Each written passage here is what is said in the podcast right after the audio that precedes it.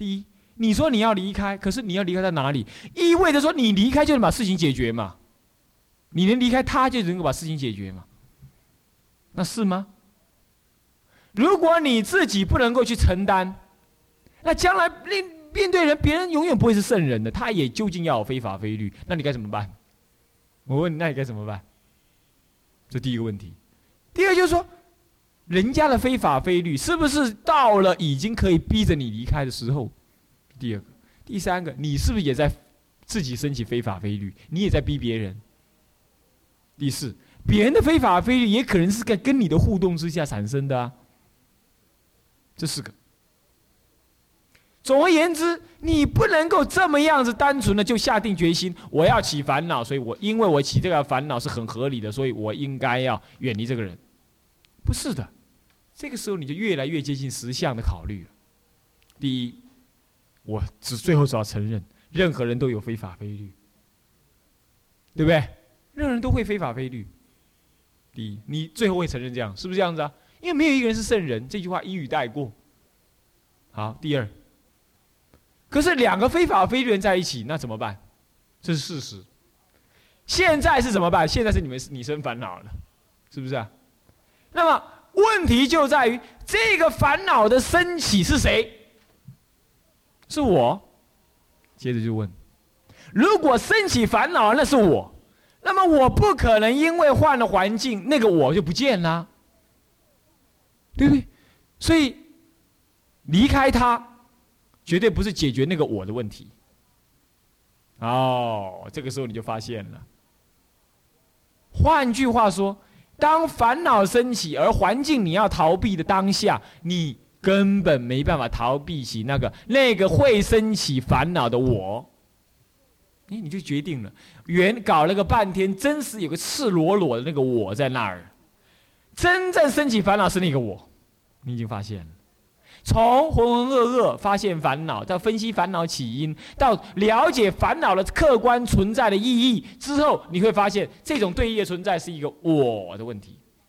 那接下来，你再问的是，那么怎么办？那个我是问题的核心，可是那个我会发现烦恼啊，能发现烦恼的一定不是烦恼本身，对不对？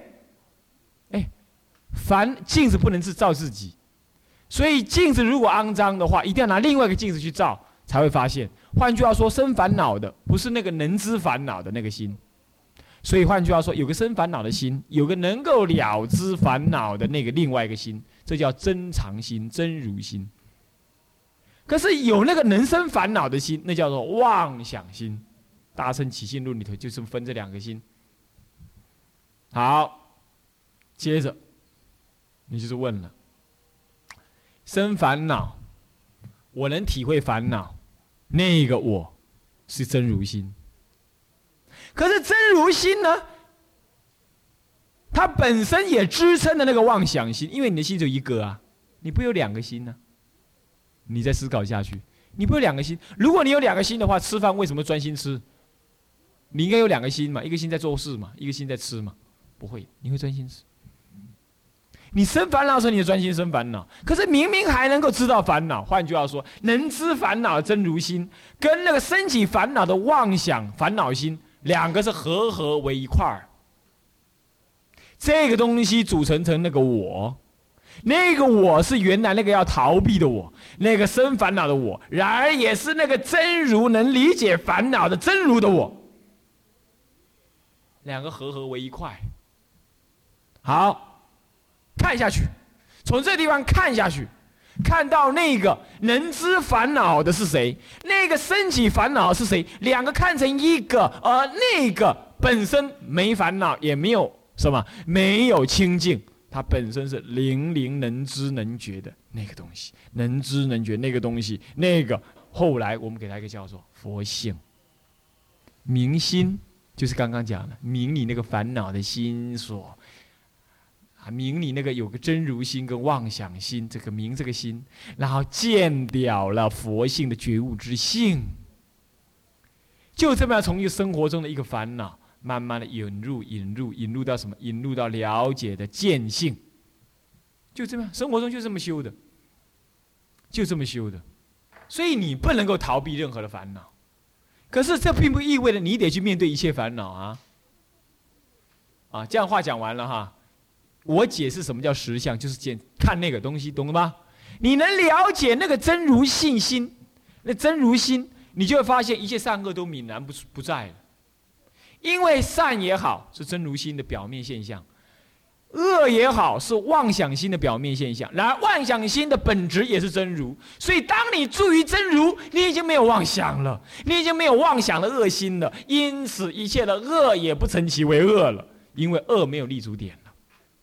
就这一步妙啊！就是这个。所以，注于实相，就是认识那个真如自信心。了解了之后，发现一切妄想心无非依真如而有妄想。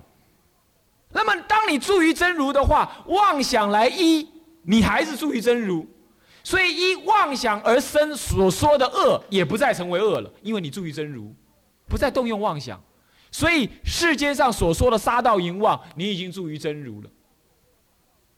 所以杀盗淫妄的相，你已经不再跟它的本质相应了，所以乃至杀盗淫妄，无非清净法身，道理在这。你要最起码体会到这一点，你才能修密。不然你甭想修。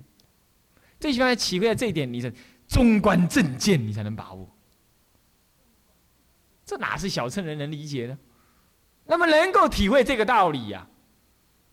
体会是能体会啊，修还没成功啊。我能体会，对不对？那我要开始修了。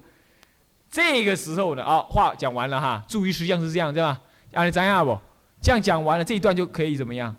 可以理解了。理解，等一下我们很好解释，可以随文解释它、解答它了。可是我现在要岔开来，岔开来讲各位的实修状态。我即使我能体会这个道理，但是我仍然必须修得这个道理。哎，这个我刚刚能讲得出来叫见地，见地不等同于正量啊，见地的深浅。能够诱导你正量的升高低，可是见地不等同于正量。现在问题就是说，我已经在这个烦恼的现象当中，我已经得了这个见地之后，我需不需要在这个烦恼当中了？我已经借这个烦恼境来让我有这个见地之后，我也知道我的能耐，因为我照见这样子的知见之后，我会知道这个烦恼的环境能够帮助我多少了，我已经能了解了。比如说，我的烦恼最大的是什么？我老实告诉各位，今天跟各位来个摊牌。嗯，我最大的烦恼就是什么样？就是说，学生不，现在是变成常整个常住了，包括学生在内。的一切行为呢，不能如法如律，我非常痛苦。这是真的，我不会觉得我我我我我懈怠没关系，只要你们不懈怠就没事。那么，如果有任何的外缘环境使得你们不能如法如律的话，我更痛苦，而且我，我简直有点嫉恶如仇的，要去把那个让你们变成非法非律行为的那样子环境去把它改变过来，这是我最大最大的烦恼处就在这里，烦恼生根呢在这里。那么我整整提了好几年呢，就提这个烦恼，提了提了提了。那提的提的这个烦恼的造处，到处造恶，你懂意思吗？一有烦恼，一定有恶嘛，就到处造恶。那么到处造恶，我还觉得呢，我还觉得我在提呀，我在提啊，噔噔噔噔噔噔噔，那个，那么就拿了一个什么造恶的机关枪跟人家打仗，然后外面就哒哒哒哒哒打进来，然后就打了满身是是伤痕。是这样，然后我还在那忍，我还在那忍。我说未来有个光明，我是对我讲的，未来有个光明，我继续打下去吧。打打打打打打，那那那打了，就在那打的那要死不活的这样。那打打打打了那么有一阵子之后，突然间会打醒我。那不是突然间，那是某一些某一个大炮打过来就空，然后那时就醒过来了。醒过来之后，我会开始发现怎么样？哎，怎么会弄成那样子？原来我有个根本烦恼在。抑郁这样的根本烦恼，我身间好多枝节烦恼。比如说，当我看到同学走路晃来晃去的时候，我在，哎呀，这是女人态！你看看，这是有着男女众的道场。将来他显现这个女人态的话，另外有男众来的话，不就被颠倒了吗？那那个男众颠倒之后，就会影响了另外一个男众，然后那一大堆男众都被颠倒了之后，那比丘就垮台了。垮台之后，佛教也就灭了。哦，我一想一想这么远，然后就说，哎呀。那种女人态简直要不得，我就因此我就升起大烦恼，我就吼将出来：某某人，你怎么走路可以这样子？立刻给我跪在那里！我就根本忍不住了嘛，就这样子，对不对？这是有迹可循的。那但是周围的人会发现，哎呦，那我就凶狼了。这么小小的事情就要给人家罚跪，而且当场跪在那里，这么多人在看，这才小事哎，就这么狠。啊，那我们犯了这种大事情，怎么又给他发现该怎么办？旁边人就会这样想嘛，对不对？那他就说：“哎，这种人，这种人跟他生活还有什么希望？”他开始说：“跟我生活也没什么希望。”我是不是又诱导别人的烦恼了？而我是不是也正在起烦恼了？对，而我这个烦恼看起来好像很有道理，对不对？对嘛？好像很有道理。我在提一种东西，你懂吗？我在提一个住持佛法这种东西，提着。你懂吗？我提着，所以看到一切不如法，我就啊，那拿机关枪打打打打打打打打，就这样子。这一一切一切的整个提的这个五六年过程当中，都在提这种东西，都在提这种东西。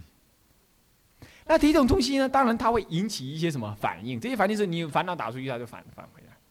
那么总这么总算总会有一这么一天，它咚，它会反应。这些反应就这个反应事实上很明显，我刚才讲的那个事情，人家就会在旁边看嘛，看他哎这样子不行，这种这种不行，乃至于他讲一些闲话，这些闲话就是用弹打回来了嘛，啊打回来就打伤你，对不对？打伤你就惊醒，但是偶尔惊醒，那醒的不彻底，你懂吗？醒的不彻底，他就说哎呀，这些人呢，我应该忍入，对不对？他们今天就是在争上我的道心的，我应该忍入继续提。他就是要我不要提，但是我还是要忍入提。那那你越提，你你越提，人家还是越打进来嘛，对不对？我还是提，还要打，你又提打提，然后你还这么说，我应该忍入，我应该忍入，然后待一待了，你继续忍入吧，然后一直打，一直打，一直打进来，打到后来有一天你会发现，笨蛋，他继续打进来，原因你乐不乐啊？我当然不乐，那你要不要他停啊？要啊，笨蛋，你提的本身就提错了嘛，放下，你放下不就得了？放下那些蛋都没有了嘛。放下，你懂吗？那个时候那一刹那，你会发现，该放下。这个当你放下的时候，这一切的打的环境都已经不存在了，没去啊，这个没有，剩下还只有说我怎么脱离那个习气。什么叫习气？就是说，比如说以前我因为提嘛，所以我怕正法灭了，所以我看到有人稍稍有错，我就。骂一顿，对不对？现在现在怎么还有这种习气？可是已经不想这样做了，你懂吗？这叫保任过程。就我已经不想这样做，可是还有一种习气，所以一看到有人又不如法，又想骂出来。比如这样子啊，哎，不对，提正念，我已经我已经得那个放下的正见了。我已经得那个放下正见之后，哎，我不要忘记看到这境界说，哎，要保任，保那个任呢？哎，放下。可是要注意啊，你那个放刚开始放是差不多想放，而且慢慢放。就放的过程，其实还会想提的，你懂吗？懂意思吗？还会想提，那个时候呢，再放再放，可是，一不小心又提，提了你又照错了，又做错的时候，又有环境又打一个炮进来，啊，又打昏了，打昏了，哎，对我又在提了嘛，放下放下放下，就这样的提提放放提提放放，慢慢又放下，就这么回事，因为你又稍提，你又起烦恼了，就这样子，然后你就知道，而且烦恼再放。再放再放，然后放放放放到什么？放到整个环境都对你没关系了的时候，你会发现怎么样？发现这个环境对你也已经没有需要了。那时候你需要再去什么？你已经有提有放了之后，还是没明心见性，你懂吗？只是说提放已经清晰之后，心如墙壁了，差不多了。那个时候已经接近了，心如墙壁，接着就是下一步叫内心无喘。内心无喘的时候，就可以万缘放下，万缘放下，离觉悟的机会就不远了。这就是好事。所以第一步先提，第二步先，第二步就要很沉重的把它放。那我正在做放的工作，放放放放到哪一天发现了已经放无可放的时候，那时候的内就心如墙壁了。提我也提了，放我也放了，还有什么不能提？还有什么不能放？龙来龙来我问对，那个时候开始就什么木偶人看是看电影，没反应，内心不喘。这个时候开悟有期，他在这里有希望，所以我才刚做完第一步。现在正在进行第二步，所以你看看，以前要是我一上课，我就先数人头，有二三四五六七，嗯，刚几个？哦，进前师伯来，我的妈想讲，嘿，这个这这个少人少人紧要叫，一开都无来。我跟你讲，加载我先行一步。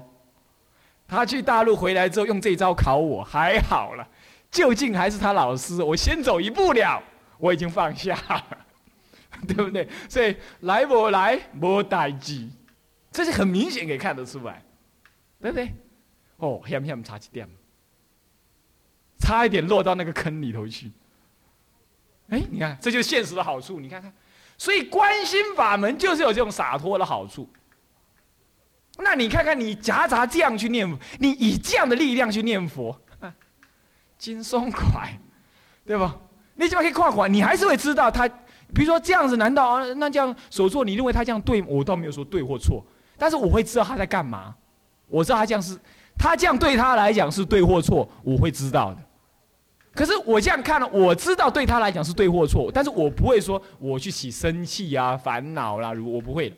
那么那个时候我会怎么样？我看到众生相，然后我就说啊，众生可怜了，我是要跟修行啊，叫他多帮助这寡人。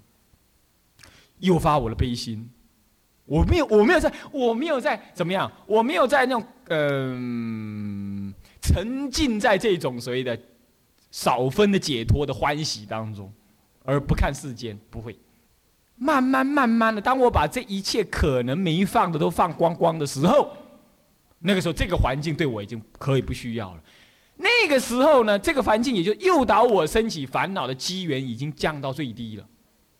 那么这个时候怎么办？这个时候你要更更上一着了。所以我刚刚说，我我们并没有说这个环境是该离或不该离，还是永远不该离，或者是永远该永远就该离，不是，都不是这个意思。就是说烦恼你该提起，提起之后打打打打打打了打打打打了是很惨了之后放下那个烦恼，放得下。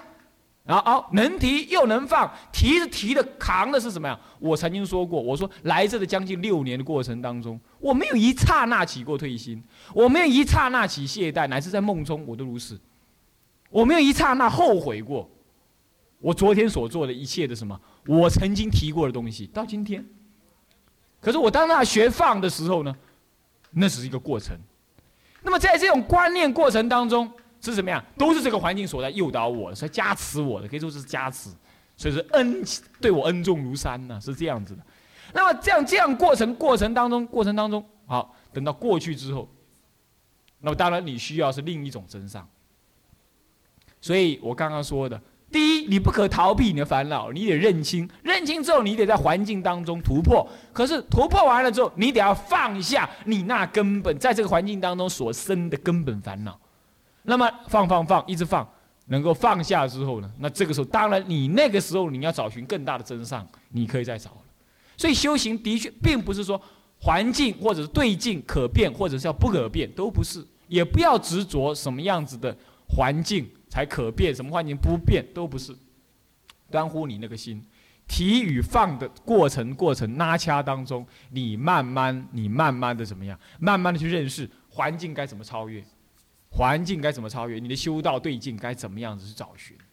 这个，如果你渐渐能够认识这些的话，我是觉得参学才有意义，不然的话还是浑浑噩噩，带着模糊眼、盲眼去参，盲眼去参，还是不太能成就，还是不太能成就。那么这样如果能理解的话，啊，这样如果能理解的话，那么其实你们还有得，还很有得，还有有很有得用功的。很有得用功啊，那么各位这样能理解吗？这是从讲实相当中呢，再讲到一个心性直接修行上的过程，如何体会实相，以及从我自己一些例子当中，简单的能够告诉各位说，这是一个心力的过程，这是心力过程。所以各位初学佛得提起学佛的心，提起什么样悲怨都都无所谓，看你提起什么，提起一个来，那么呢，它可能就是一个烦恼的窝。可是呢，慢慢的运用它，用它，用到后来你能放下。这到底状况如何？我实在说，我的状况我能稍稍模拟给你们看。可是你们个人各有各的提，各有各的放。我究竟还是不能说你们是怎么样的，我也不能暗示你们是怎么样的。而且其实根气不同，有人永远一辈子提提不起，所以其实他也没有放，他也放不下。世上有这种人，对不对？而且我告诉你，出家人百分之九十九都是这种人，所以要怎么办？要学着提起啊，要学着提起。那么学的提起，并不一定就叫做发大乘心而已。发大乘心是叫提起，发菩提悲愿是叫提起，没错了。可是提起不是说挂在嘴巴上，是要身体力行的，是要在那里刻苦力行的，而且刻苦力行当中要无限修正的。而且在修正过程当中，绝对不能够说别人层次差的，我在提。这过程当中，我我什么时候才发现我在提？你知道吗？当我开始发现放的时候，我才蓦然回首，我我提了，我提了五六年。我是蓦然回首，我才发现我在提，所以提而无所提。但是说，那主任，那你现在你现在知道你在放了？对，我现在知道放，因为是因为先有，我现在发现的提。过去提了五年，我不知道，我发现我在提。那么现在我发现我在放，是因为我发现的提，才有个相对的放。但将来也将要进入到一个放无所放的那个过程。那么，那现在我将跟各位讲，理论上说我不需要跟各位讲这个，但是我为了解释什么，解释一个很清晰的一个一个一个心力的路程。这是一个在接近，这是一个在要想要追寻实相的一个很赤裸裸、血血淋淋的一个一种一种什么呢？一种一种经经历。那么我告诉各位才比较贴切一点，因为我跟你们相处，那么你们这样贴切的话，或许能够帮助各位一些，是这样子的啊。那么今后我不再提了，OK。好，那么现在我们随文解字，支持云哈。出自论住实相者，心明妙理，就是这个妙理，能够在这个妙理上，也就是心住于这个实相上。这个住是实修上的住，不是像我这样讲讲就算了的，这叫见地而已。他那个住是实修上的正量，了解意思吗？那是根本上是一个正量，那个正量上的住，住于这个庙里，啊，OK。那么注意这个庙里之后呢，空无所有，故不得一法。空无所有，何以故？因为他住于真如，真如一法不立，所以妄妄法、恶法、善法、净法完全没有，完全没有。所以这一法不立，他住在真如里头，所以因为妄法也是依真如而起。现在我已经将心完全，我已经真知修道完全安住在真如上了，那么妄就进不来了，也无所立了。所以妄不成就，乃那么乃至你去杀人也不成其为恶法。你妄心已经不成就了，懂意思吗？妄心已经不住在真如上发挥作用，你的真如已经完全被你的什么正境所把持住、所抓住了，所以他不再动妄念。换句话说，他也就因此没有任何的恶法，恶法已经无根了。所以一切的法乃至杀人都不能再叫恶法了，都不能再叫恶法。这境界相当高哦，是从果地上说出来的，不能从因地上说。你去杀人就叫做没有恶法，不能这样讲的。不能从相上说，是从理性上、理理体上说出来的。空无所有，你看看，空无所有，所以不得一法，善恶对立、染净都没有，不垢不净，有没有？就是这个意思。那么既无所得，则无善恶，即无所得。什么叫无所得？因为他住于真如。也无真如可住。如果他还有真如可住，他一定从别的地方来住。其实整个都是真如，他怎么可以从别的地方来住呢？所以无所得智，得无所得的时候，有所得仍然有一法可立嘛。他现在无所得，那无一法可立嘛。那无一法所立，所以当然也怎么样？恶法善法都要依真如。现在真如已经被你的觉性所完全把握，不起任何善恶的妄动，所以也就没有善恶。因此，一切表现在事相上的，我们认定它的善恶，本来我们认定它善恶，是依于善恶底下那个妄动的善恶心而说善恶的。现在你妄动的善恶心已经不存在了，那么表象上的杀盗淫妄也不成其为妄，呃，呃呃善恶了。这样理解吗？我们本来在讲杀盗淫妄，是讲杀盗淫妄背后那个妄想心是恶，所以我们才说杀盗淫妄是恶。今天虽然有杀盗淫妄的相，然而妄想心的所依已经不见了，已经不见了。所以说，他杀盗淫妄的相也就不成其为善，而不成其为恶了。这样理解吗？那当然了。那戒也怎么样？所以说，既无善恶，则无持持破了。善恶都没有的话，那这个时候哪还有说我持戒的呃持跟啊犯戒的破呢？也没有了。那既无持破，则无有戒了吗？这戒就泯然不生了嘛？你已经住于真如自性上面了。戒是为了什么？戒是为了在你还没了解真如之前，一种防非止恶，对不对？那么现在你已经住于真如了，你你你你你还有什么东西来绑他呀？不需要，什么东西你都不需要。所以无有戒，既无有戒，则应任意思维，不须守戒。孔老夫子说：“无七十从心所欲而不欲举。”这个“举”字呢，少分通于戒律。为什么是少分？因为戒究竟是佛陀要你趋于就近解脱所思维的。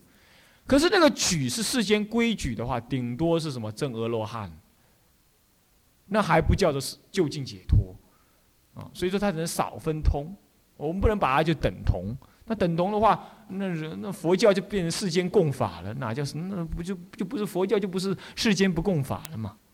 所以任意思维不需守戒，要二姐没戒好守，当然也不需守。讲到这结束，接下来他的。破驳斥什么世间邪见，妄用这种思想，没有正量，但用这种知见，那么呢，为正言正，乃至于什么颠倒妄行，这叫做什么呢？这叫做沐猴而冠。猴子把它洗干净了，戴上戴戴上人的帽子，穿上人的衣服，你说它像人吗？还是不像人？人模人样，可是就是不是人，对不对？你今天你能够说，既然如此的话，那无善恶可立，无一法可得，让人不须守戒，也无有破戒，所以杀盗淫妄为净干，对吗？啊，当然不对，你没有那个正量，你做不来的。那这个就知道哈，以后你们会听到说，密教里头修行里头有利利用男女的淫欲来修行的，啊，那这个时候你就不要大惊小怪。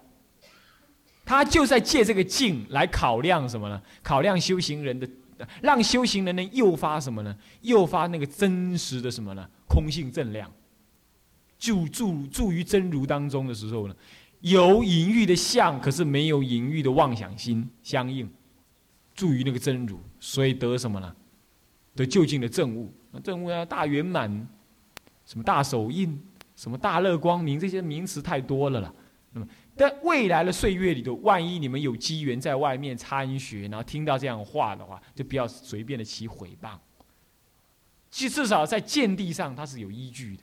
那显所以说，密教一再宣称嘛，他们的教理并不离显教，没有比显教多一点点，乃至刹那，乃至一毫一分没有。所以彻底了解显教之后，密教的道理你是完全懂了，只是说它的方便你得要理解一下，稍微稍微配合一下就是了。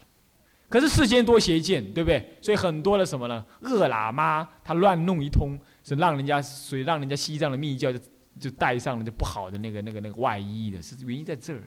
他就不守嘛，他这事多邪见，事多邪见就乱弄一通，杀到淫妄，他认为呢皆是经清净法身，啊，他就怎么样乱作一阵啊？故觉问之啊，故问觉之，就是要问清楚他的人家根源是在哪里。达中以福旷罪，不做福者不取福相啊，故云不做种种因缘，为方便化道。